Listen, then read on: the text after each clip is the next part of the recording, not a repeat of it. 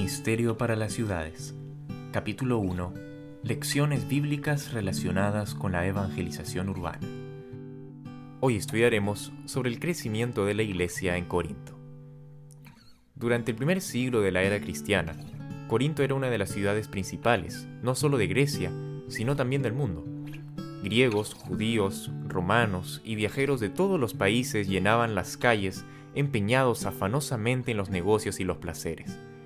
Era un gran centro comercial situado como fácil acceso desde todas las partes del Imperio Romano, un lugar importante donde establecer monumentos a Dios y su verdad. Entre los judíos que se habían establecido en Corinto se contaban Aquila y Priscila, quienes más tarde se distinguieron como fervientes obreros de Cristo. Al reconocer el carácter de esas personas, Pablo se quedó con ellos. En el mismo comienzo de sus labores en este centro de tránsito, Pablo vio por doquiera serios obstáculos para el progreso de su obra. La ciudad estaba casi completamente entregada a la idolatría. Venus era la divinidad favorita y con el culto a Venus se asociaban muchos ritos y ceremonias desmoralizadores. Los corintios habían llegado a destacarse aún entre los paganos por su grosera inmoralidad parecían pensar o preocuparse mayormente por los placeres y las alegrías frívolas del momento. Al predicar el Evangelio en Corinto, el apóstol siguió un plan diferente que en Atenas. Mientras estaba en ese lugar, había tratado de adaptar su estilo al carácter de su auditorio. Intentó hacer frente a la lógica con la lógica, a la ciencia con la ciencia, a la filosofía con la filosofía. Al pensar en el tiempo así usado y darse cuenta de que su enseñanza en Atenas había producido poco fruto, decidió seguir otro plan de acción en Corinto en sus esfuerzos por cautivar la atención de los despreocupados e indiferentes. Resolvió evitar todas las discusiones y los argumentos complicados y no saber otra cosa entre los corintos sino a Jesucristo y a este crucificado. Iba a predicarles no con palabras persuasivas de humana sabiduría, sino con demostración del Espíritu y de poder.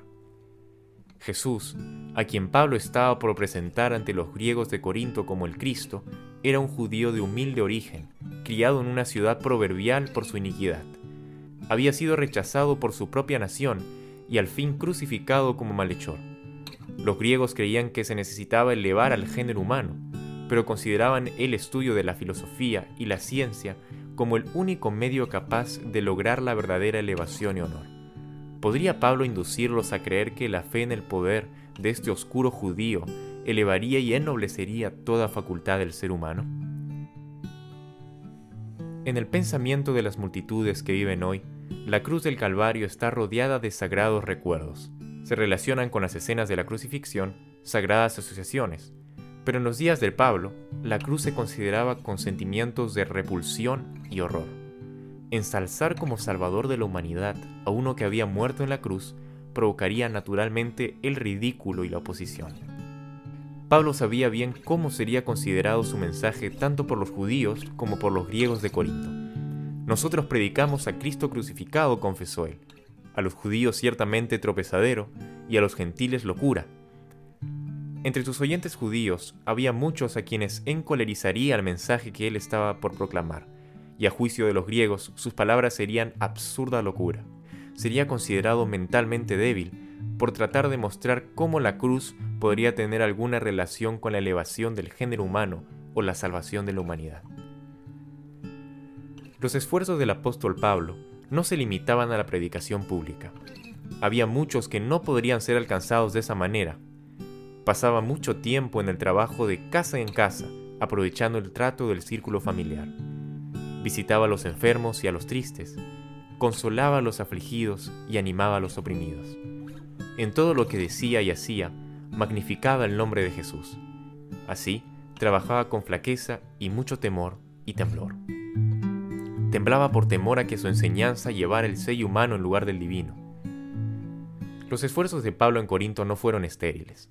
Muchos se volvieron del culto de los ídolos para servir al Dios vivo, y una gran iglesia se alistó bajo la bandera de Cristo.